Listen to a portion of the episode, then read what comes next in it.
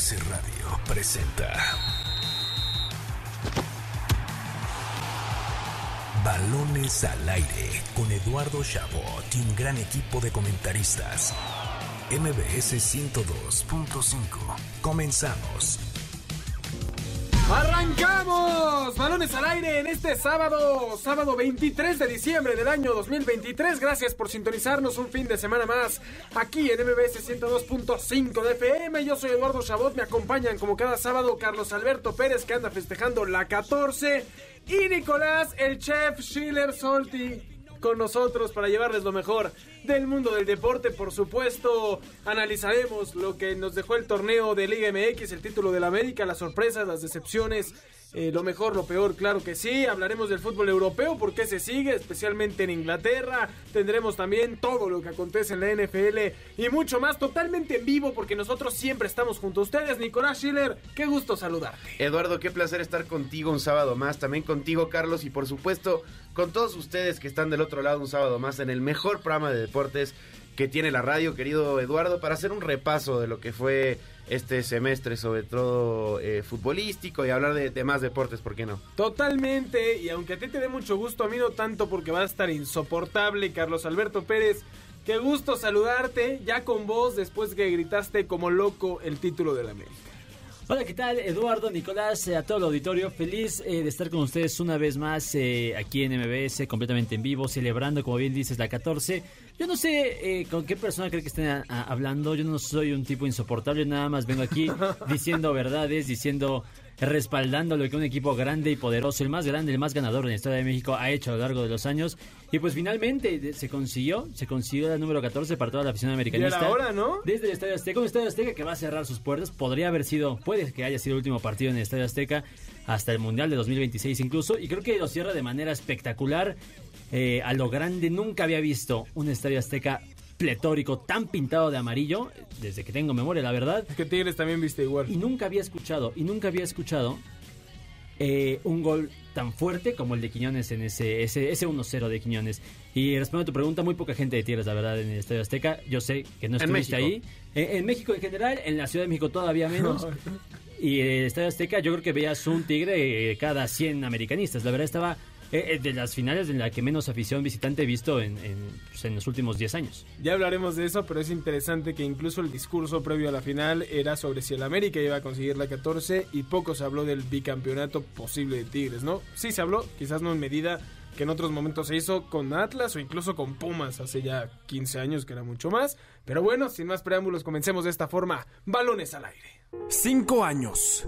Exactamente cinco años y un día pasaron desde que el América levantó por última vez el título de campeón de la Liga MX en el mítico Estadio Azteca, cuando bajo la dirigencia de Miguel Herrera volvían a derrotar al Cruz Azul para así festejar al lado de sus aficionados. A partir de ese momento, las Águilas contraerían una especie de maldición, donde cada torneo llegarían a la liguilla, la mayoría de ellos en los primeros puestos, pero el título no volvería aparecer. Ocho torneos en los que el AME se quedó tres veces en cuartos de final, cuatro en semifinales y una final perdida en casa ante Monterrey, sin importar que en los últimos seis nunca terminaron por debajo de la cuarta posición en la tabla. Pasaron técnicos extranjeros con credenciales del Real Madrid como Santiago Solari, o se optó por talento nuevo como el Tan Ortiz, que de interino logró quedarse con el puesto, pero no fue hasta la llegada de Andrés Jardiné, el estratega que llegaba del San Luis, para cubrir la repentina ausencia del Tano, que el América volvió a tocar el cielo. Para hacerlo fue necesario medirse quizás al rival que menos hubiesen querido enfrentar en una final, unos Tigres que además de contar quizás con la plantilla más completa del fútbol mexicano y llegar como el último campeón, tenía la experiencia de alzar seis títulos en los últimos 12 años, por lo que la tarea no sería sencilla. La final de vuelta con un estadio azteca lleno comenzó con ambos porteros como protagonistas, pues mientras Luis Malagón y los postes salvaban el arco americanista, Nahuel Guzmán hacía lo propio debajo de la portería felina. Tras un partido peleado de pocas llegadas y mucha precaución para no cometer errores, los regiomontanos cayeron en la trampa a 10 minutos del final, pues pese a haber ingresado apenas al partido, un manotazo polémico de Raimundo Fulgencio dejó a Tigres con un jugador menos y condicionó el resto del partido, mismo que los universitarios lograron llevar hasta los tiempos extra donde donde la historia cambiaría. Apenas al minuto de haber comenzado la largue,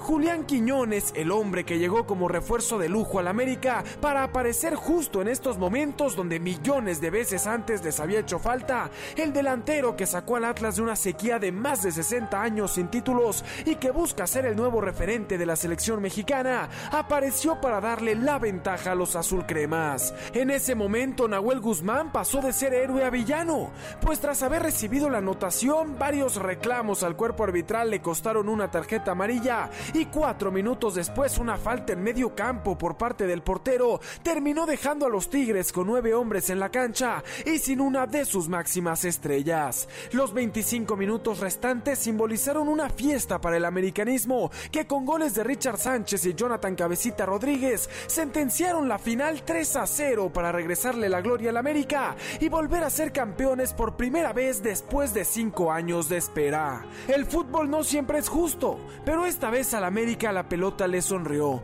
pues tras un torneo en el que casi rompen récord de puntos, en el que lograron ser la mejor defensiva y ofensiva y donde prácticamente se mantuvieron toda la temporada regular sin conocer la derrota, el AME pudo al fin volver a festejar con su afición, despidiendo la carrera de Miguel Ayun como se merece, con el mismo título que impulsó su carrera 10 años antes y de esa forma, enfrente de toda su afición, el América al fin pudo alzar la 14 y a partir de hoy todos sus fanáticos podrán despertar diciendo, el América es el campeón del fútbol mexicano. Estamos de vuelta en Balones al Aire por MBC 102.5 de FM. Escuchamos este audio en relación, por supuesto, al título del América, que viene siendo, pues claramente, eh, el, el tema en relación a la conclusión de este torneo.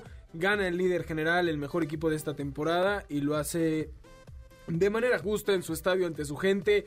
Y me parece que es momento de empezar a analizar, antes de irnos al torneo general, pues un poco lo, lo que pasó con el América, Carlos. Eh, históricamente y obviamente el guion que se llevó, digamos que se leía durante esta semana e incluso los últimos años, era este América que constantemente quedaba en primeros lugares y no llegaba a la final y la única a la que, le, la que llegó pierde en casa, ¿no? Y que finalmente Teniendo el mejor torneo, me parece que en, su historia, en, la que termina siendo campeón, logra pues acabar con esos fantasmas del pasado y con muchísima jerarquía termina consiguiendo un título que lo tenía más que merecido. Sí, la verdad es que después del partido de ida, eh, se veía que la América era superior a Tigres. Se veía que la América era superior, a pesar de que le generan opciones de peligro, incluso pues eh, Tigres anota un gol.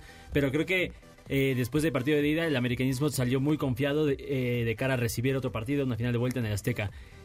Ya en el Azteca, me parece que los primeros 30-40 minutos son muy... Eh, me da la sensación de que Tigres iguala las, el trámite de partida a pesar de que no es superior al América, pero las acciones más claras, o por lo menos una muy clara, la termina teniendo Guiñac y ahí Malagón hace un atajadón. Pero en general creo que la sensación del americanismo era se va a ganar la número 14. Y así terminó siendo. Yo creo que sí impone jerarquía. Eh, Tigres es un gran rival. La verdad es que sí sorprende. Creo que eh, con rivales de peso, a pesar de ser inferior en el colectivo, hacen partido al América. Si por ahí entra ese de, de volea de Guiñac, el cabezazo. Eh, el tiro de Carioca. El, el, tiro de Carioca que se va al poste ya en, el, en la segunda mitad. Todo cambia, cambia completamente. Y la verdad es que, a pesar de que había confianza en el americanismo, creo que la sensación de que podías volver a perderla estaba presente. Y por eso, eh, no solo la expulsión de, de Fidalgo. De no, Fidalgo, no, de Fulgencio. De Fulgencio se celebra en el Azteca, sino ese, el gol de Quiñones, y repito lo que dije empezando el programa, se sintió como muy pocas veces en el Estadio Azteca. Y creo que se liberó esa presión y a partir de ahí creo que ya, completamente el, el partido estaba ganado a pesar de que en el trámite no era así. Me parecería, Nico, que, y lo decía yo la semana pasada, ¿no? La oportunidad que tenía Tigres de ganar, creía yo, estaba puesta en llevar esto a los penales donde Nahuel metiera el colmillo y ahí pudieran ganarlo. Cosa que tampoco estaría garantizada, ¿no? Pero que podría ser un buen escenario. Y la verdad es que aunque América acaba ganando 3-0 y fue mucho mejor en el trámite de los 180 minutos, Tigres estuvo cerca de meterle, o sea, mínimo le metió un susto al América, porque cuando te vas a tiempos extra, el americanismo sabía que era media hora de irnos con todo el frente, porque en unos penales pues esta seguridad que tenemos de que va a llegar la 14 pues, se puede ir esfumando. Finalmente les duró un minuto. Pero bueno, Tigres mínimo incluso con un jugador menos, llevó a lo máximo que pudo esta, esta eliminatoria y finalmente no, no, no le alcanzó. Pues es que es muy el estilo de Tigres. Realmente en muy pocas finales eh, dominó Tigres, digamos, la, la serie en general. Recordemos, a ver, contra Pumas, aquí en CU terminan perdiendo 4 a 1, creo es, y se, se tres- definen 3-0 penales. la- la claro, ida, en la ida, ¿no? pero aquí en la vuelta Sí. no, no pasó. En Guadalajara, la, en la, la primera, la del 2017, fue lo mismo. Tigres nunca fue superior. De hecho, no hay una Mm. sola final de Tigres que haya ganado de manera Contundente, ¿no? o Ninguna. Tranquila, ¿no? Siempre acaba con, con la afición al filo de la butaca. Pero, pues vamos, esto estaba escrito. Fue poética la 14, Eduardo. O sea, No. yo puedo asegurar que no había una sola persona en el Estadio Azteca y desde sus casas que cuando se resbala Jonathan Dos Santos eh, y la agarra Carioca que pega en el travesaño, no se les pasó por la cabeza el resbalón de Cáceres, el resbalón de Jorge Sánchez. Y esta vez no entró. Esta vez fue poste y para afuera. Y estaba escrito que el América tenía que ganar porque, insisto, Tigres Estaba hizo la final que venía... Aquí nada está escrito. No, También estaba escrito que el América iba a ganar la Sé, final del romántico, 2019. Eduardo. Yo te digo, escrito en las estrellas, en el destino. Esta no se le escapaba a la América. Y porque, insisto, Tigres estaba haciendo su juego, incluso con la expulsión de Fulgencio. eh, Tigres estaba cómodo, entre comillas, jugando o apostando más bien al contraataque ante una América que para mí volvió a pecar en, de contundencia. Incluso Porque antes- eh, América, en teoría, perdón, Sí. pudo haber ganado, o sea, si se contaran las claras, por cinco goles. Incluso Sí, en la ida, pero no, dice- no, las, no las metió, exacto, dice, desde la ida. Jardine en, en- en la conferencia de prensa después del juego de ida.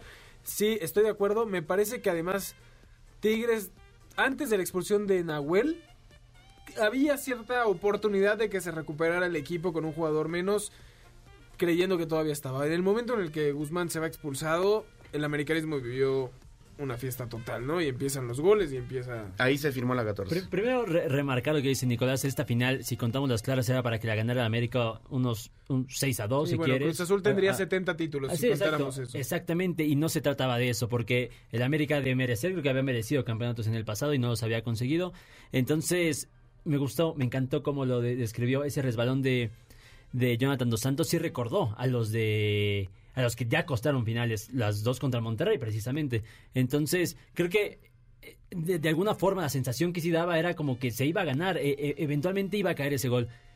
Pero pasaron los minutos y no caía, no caía el gol. Todavía eh, en el minuto 89, esta jugada que tiene Diego Valdés de frente al marco, sin, eh, básicamente, o sea, sí tenía un tiempo reducido para, para rematar, pero estaba de frente al área, era un penal en movimiento y la sacan a hueco con el pie. Al minuto 89, ese era el título y no se dio. Creo que ese tipo de cosas son las que te hacía hacía que de un 100% que podía estar seguro, un 90% era que no, y el 10% pues era una, una bendición la que esperaba Tigres.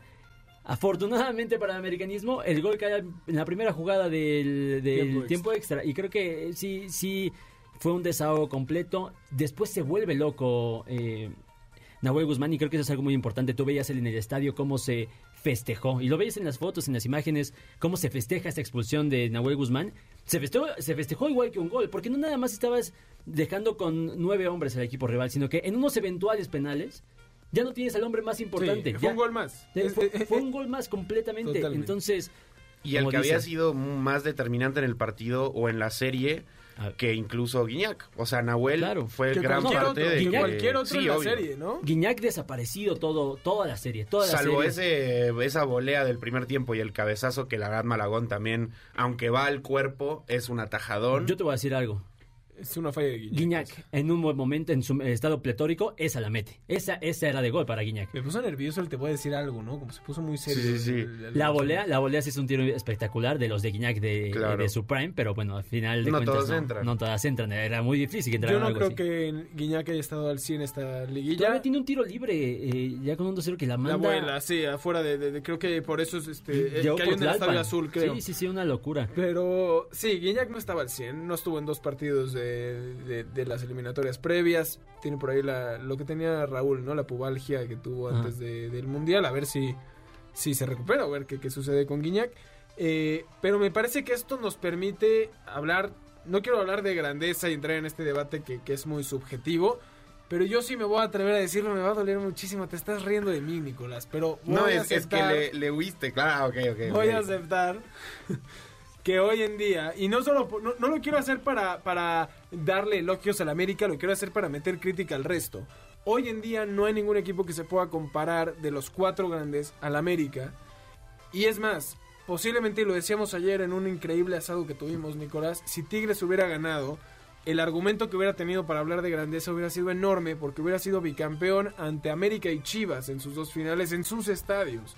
No lo logra, pero a pesar de eso, hoy, fuera del América, que es el único equipo que siempre está ahí, que aunque haya estado eliminado en, lo- ha estado en, las últimas liguillas, siempre llegando como primero, segundo, tercero, eh, que, que es un equipo que se habla constantemente de triunfos, que tiene 14 títulos, los demás han perdido muchísima relevancia. Es más, la cantidad de movimientos que han hecho estos equipos en esta semana es brutal porque eso es lo que ha causado el título del América. Pumas se le va el toro Fernández y deciden que van a traer a Memo Martínez, Martínez. el de Puebla, y se lo quitan a Chivas, que mientras Chivas ya estaba viendo eh, a quién traía y trajo a Gago de entrenador y se está moviendo y el Cruz Azul anda como siempre trayendo gente que nadie conoce pero que ahí los va metiendo este y bueno y trayendo evidentemente al toro eh, se empiezan a mover las cosas ahí porque son equipos que han pasado desapercibidos, que la verdad es que si no fuera por su afición y por 10 años de su historia, ya no deberían de verse como, como, grandes, porque yo ahí, ahí es donde meto, comparar a Monterrey y a Tigres con, con América es imposible,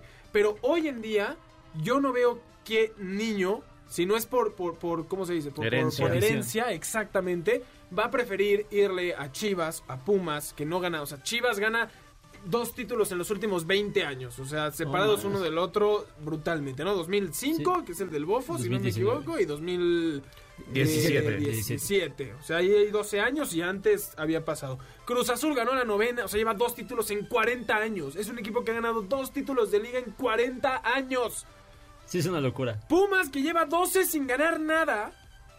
Y ya, esos son los otros tres equipos que No. compiten en, en- en los grandes. Y esa es la grandeza del fútbol mexicano. Y a eso. es a- ridículo. A eso que dices, muy cierto, se le agrega la imagen que hoy en día está dando la América de, y lo decía fuera del aire antes de entrar con Nico.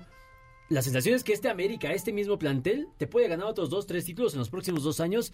No voy a decir fácil porque nunca es en el campeonato mexicano, pero muy factibles. Y, y tener esa, esa sensación mientras los demás están viendo cómo reconstruir un equipo, eh, hablo de los demás hablando de equipos populares o grandes, esa sensación sí como que eh, está pesando y creo que es el momento en el que no solo el americanismo, el club, la institución, Emilio Azcárraga, todo lo que es eh, eh, esta institución debería de aprovechar para poner un serio, no nada más como equipo, sino como marca, como franquicia, como estandarte eh, internacional si quieres, o por lo menos en Norteamérica. Algo que deberían de aprovechar para hacer un, un equipo pues histórico, como lo ha hecho Monterrey en su momento, como lo hizo Tigres, creo que la América le hace falta otra vez tener ese, ese impulso de, de ser el equipo de época. Que tampoco es que lo Y que se ve necesite. factible. Se ve factible, pero no es que esté obligado, y lo digo porque, otra vez, obligados están estos otros tres equipos que no han ganado nada desde hace años. Cruz Azul tiene ahí el título perdido de la novena, que debió de ser, y siempre lo decimos, Nico, el inicio de la nueva época dorada del Cruz Azul, y que el Cruz Azul es relevante porque siempre pierde finales, porque siempre está ahí y no gana, y porque es un chiste. Eso, No- como- no- no es eso de siempre sea- ya está entre comillas. pero- ya- ya hace mucho ya no pasa eso, pero no, no sé qué era peor, porque la Pues desde la novena. reventada. O sea, la novena la gana, pero realmente que estuviera en el panorama del campeonato, me parece que ¿cuál fue la fin- final anterior que tuvo? 2018 que pierde con el América otra Ah, vez. la del 2018 y de ahí creo que nos vamos hasta la del 2013 que pierde con el América, ¿no? Sí. Y ahí tiene la de Santos, la de Toluca y 20 finales, ¿no? Eh, pero esos equipos ya han perdido y ahí es donde yo meto, se podrá hablar de grandeza o no, pero la constancia que han tenido Monterrey y Tigres, dejando obviamente al América con la grandeza que lo, que lo caracteriza, en que son equipos que sí han logrado invertir, meterle a, su- Monterrey a su estadio, Tigres siempre tener a su afición eh, contenta, con refuerzos de calidad, y que eso es lo que necesita el fútbol mexicano, y que capaz no estarán en los equipos grandes, pero hoy en día hay mucha gente que, o mucho aficionado americanista que estoy seguro que cuando enfrenta a Monterrey o a Tigres, no es que tenga mayor rivalidad, pero sabe que es un rival más peligroso que ese sentimiento de cuando es Pumas, Chivas o Cruz Azul, que es más esta sensación de toca burlarnos de nuestro, Claro. de nuestro clásico, ¿no? Sí, hoy, hoy no, no, No quiero generalizar. peligro, ¿no? quiero generalizar, pero sí yo creo que un aficionado del América hoy no tiene, mm, o, o de cualquier equipo en realidad, no, no tiene ese respeto que se podía tener antes al enfrentarte al Cruz Azul, Pumas o incluso Chivas, y creo que sí, pararte en el volcán hoy es otra cosa. La verdad, yo sí creo que jugar en contra Rayados por el equipo nada más en temporada regular es otra cosa. No, liguilla también, que monta, o sea, Sí, claro. igual sí, te da no, miedo, obvio, ¿no? es, un equipo complicado, evitar. seguro. Y, y la diferencia también justo se marca en que, por ejemplo, Tigres, eh, pues estaba un día antes de jugar la final de vuelta, hace oficial el fichaje de Bruneta, que fue prácticamente Sí, el mejor claro. jugador Estos de, ya están en el siguiente de esta torneo. temporada. Exacto, y aquí estás hablando de que Cruz Azul quiere traerse a un lateral de 39 años o no sé cuántos tiene Piovi que viene Yo de Racing. ¿no? Sí, sí. Sí, qué locura. El turco, Qué que bueno. digo, por motivos personales, ojalá todo esté bien, se va, Paunovic se va. El Turco está firmado con Eh, Monterrey para llegar no, el próximo no, no. en seis meses. No, no lo sabemos, no lo Dios, Pero vamos, a lo que quiero llegar es la diferencia, o, o más bien el éxito de un equipo y- o el fracaso de otro se ve en cómo se manejan. Tigres tiene 12 años donde se propuso ser el mejor equipo del fútbol mexicano y para algunos lo es y para otros no, pero está ahí. O sea, Incluso, incluso el- eh, la sensación que provocan estos equipos en buenos momentos, ¿no? O sea, o, o en malos. Tigres puede entrar como octavo si fuera una liguilla de, de- de antes, ¿no? O de como octavo o último invitado a la liguilla y te va a generar el mismo miedo Claro. por su plantel, igual con Monterrey. En el caso de Pumas, y yo siempre lo, lo he manejado así en el programa, es como qué bien lo están haciendo estos Pumas que con su equipo corto y, y- y de poco eh, dinero y demás están logrando Humilde, grandes cosas humildes, ¿no? Y Chivas es como llegó a la final y ay, que Chivas no vaya a desperdiciar a este técnico porque si se va pueden volver al, al Claro. fracaso porque es a lo que nos, nos tienen acostumbrados y Cruz Azul podría ser líder general y sigue siendo un equipo que si te toca en liguilla vas a decir, ah, pues a ver si no me toca a mí echarme al Cruz Azul, ¿no? Porque no han generado ese sentimiento de ahora sí me enfrento a un equipo Poderoso. poderoso. Exactamente. Qué, qué bueno que mencionan ese punto porque sí es muy notorio como ya no, yo lo resumiría así, no es respeto a la grandeza de lo que alguna vez fue Cruz Azul, Pumas y Chivas, como si la empieza a ver con Monterrey y Tigres. Y yo nada más para puntualizar, yo creo que lo de Monterrey yo sé que se critica mucho en el norte y se critica mucho entre los aficionados de, de Rayados, pero yo creo que el plantel que tienen, la estructura que tienen es para que es cuestión de tiempo volver a ser campeón. Turco, te estamos esperando en la, Es cuestión de tener un en la pandilla, por favor. coincido, coincido. Eh, eh, aplausos también para Jardine, Jardine, como Claro. le queramos decir, porque América venía... Jardín.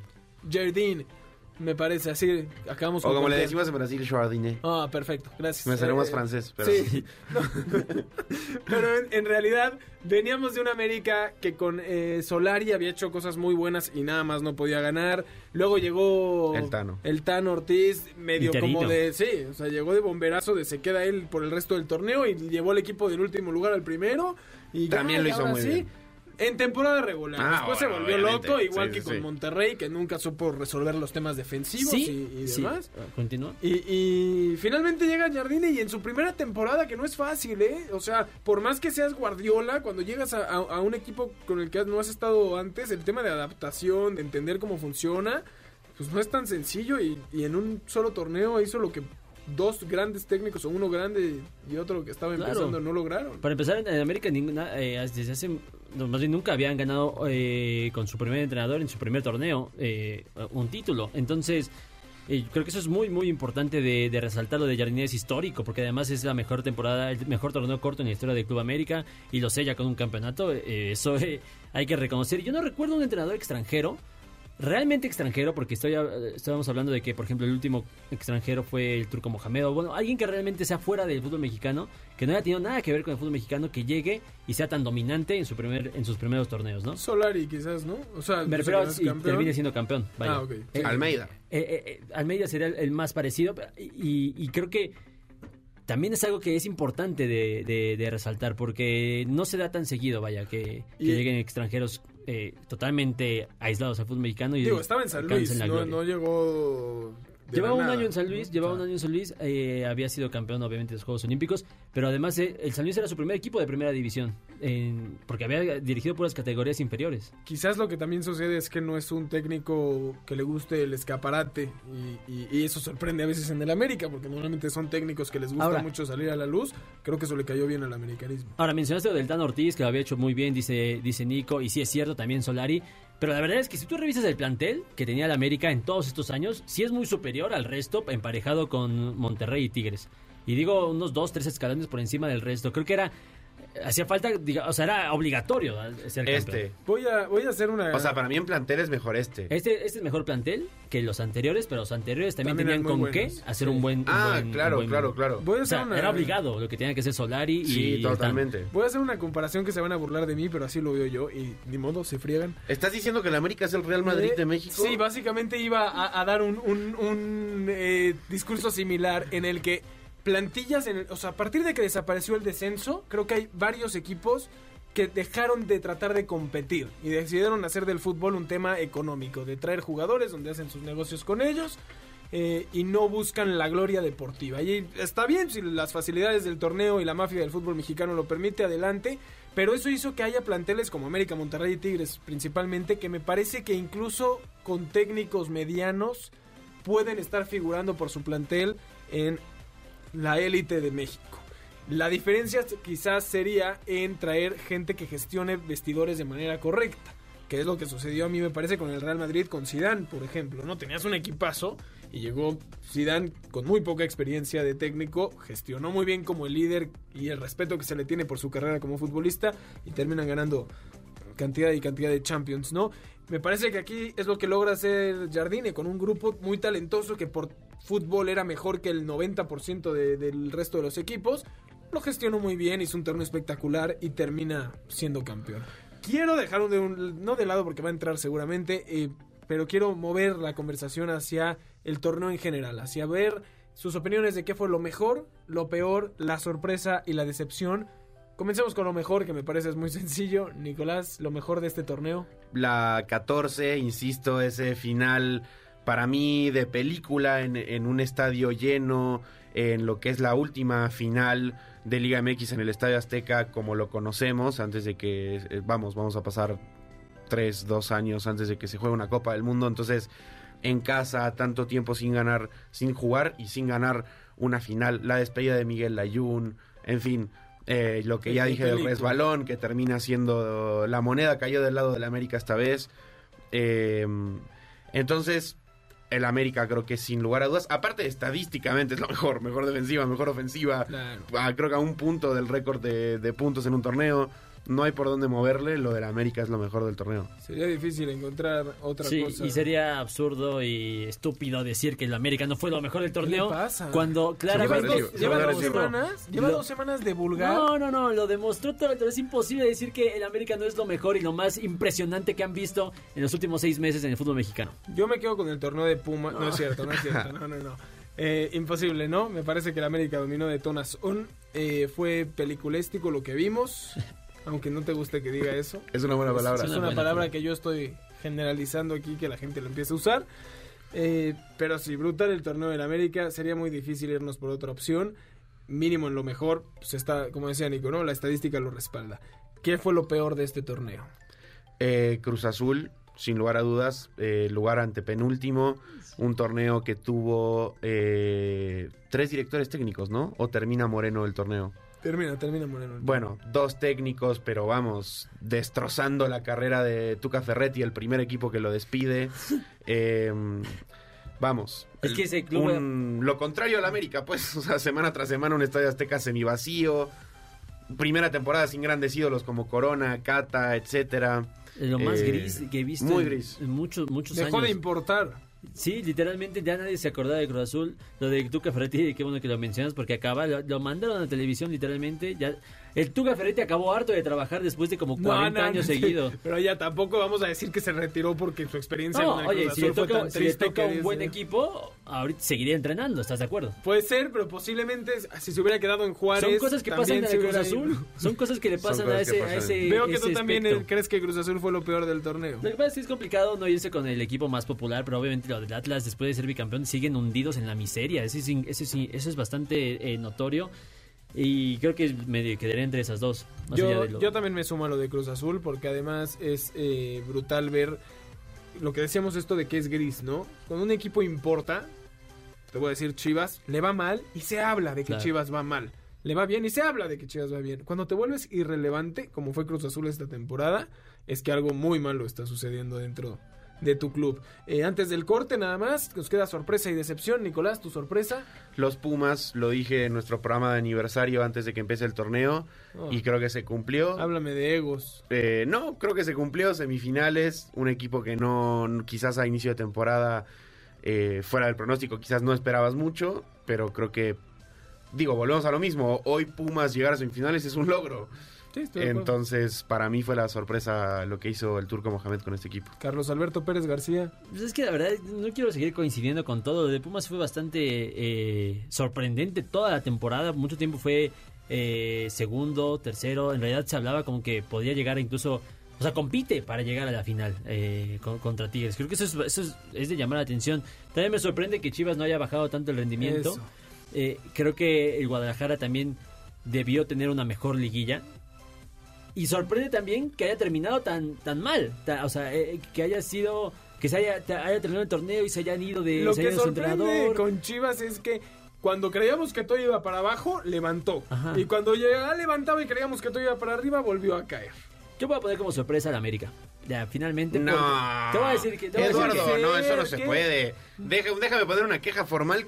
O sea, favorito o lo mejor Este y también sorpresa. meter- sí, y- y la decepción que no me pude quedar más tiempo en el Azteca. Pues no, Carlos, espérate. Es que, es que sí, es que es sorprendente que el América con un, un entrenador que llegó ya casi prácticamente a días de que empezara el torneo, que desconocía por supuesto la casa de- del Club América, que haya tenido un, un torneo tan impresionante, porque sí fue No lo impresionante. tomo. Este brother No quiere lo tomo seguir, para oye, nada. si- quiere seguir elogiando perdió. a la América. No lo tomo para nada. perdió desde la primera fecha. O sea, ya, ya, ya nos volamos el tiempo del segundo corte y lo estamos utilizando solo para que, para que, del segundo bloque, perdón, y lo estamos utilizando solo para que tú sigas hablando maravillas de no la me América. arrepiento en lo absoluto. No, es que Maravillas está bien, pero no como sorpresa. Es el América. Se sabía que iba a Sí, pasar líder esto. general, no, no, no.